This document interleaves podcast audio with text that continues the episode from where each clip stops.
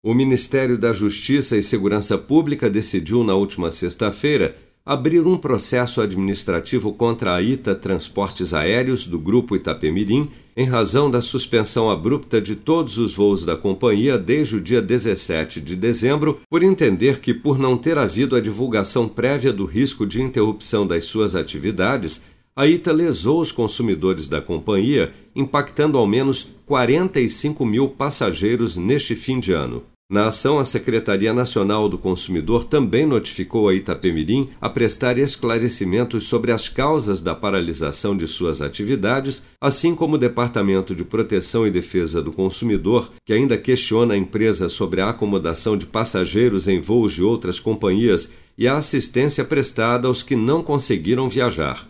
Em entrevista ao repórter Roberto Cabrini, veiculada neste domingo pela TV Record, o presidente da Itapemirim, Sidney Piva, afirmou que, mesmo tendo interrompido repentinamente as suas atividades, a companhia não lesou seus passageiros. Se isso acontecesse com o senhor, como é que o senhor reagiria? Eu ficaria muito triste também, mas eu aceitaria meu dinheiro de volta porque eu não fui lesado. Eu deixei de, de viajar. E eu lesei alguém? Não, ele está sendo atendido.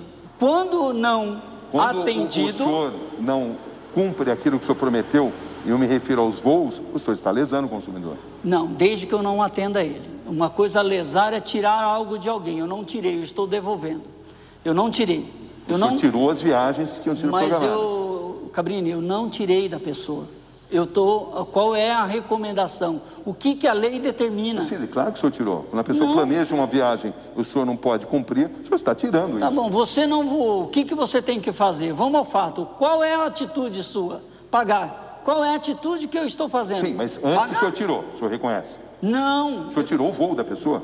Não, não tirei o voo. Aconteceu um fato que eu tive que parar. Paramos. O senhor é também um passageiro. O senhor acreditaria numa empresa aérea que suspende seus voos? Eu, como brasileiro, eu daria todo o voto de confiança nela, desde que ele não Mesmo me que o lesasse. senhor tivesse sido prejudicado? Mesmo que ele não me lesasse, viu? Itapemirim está sendo correta com os seus clientes? 100% correta.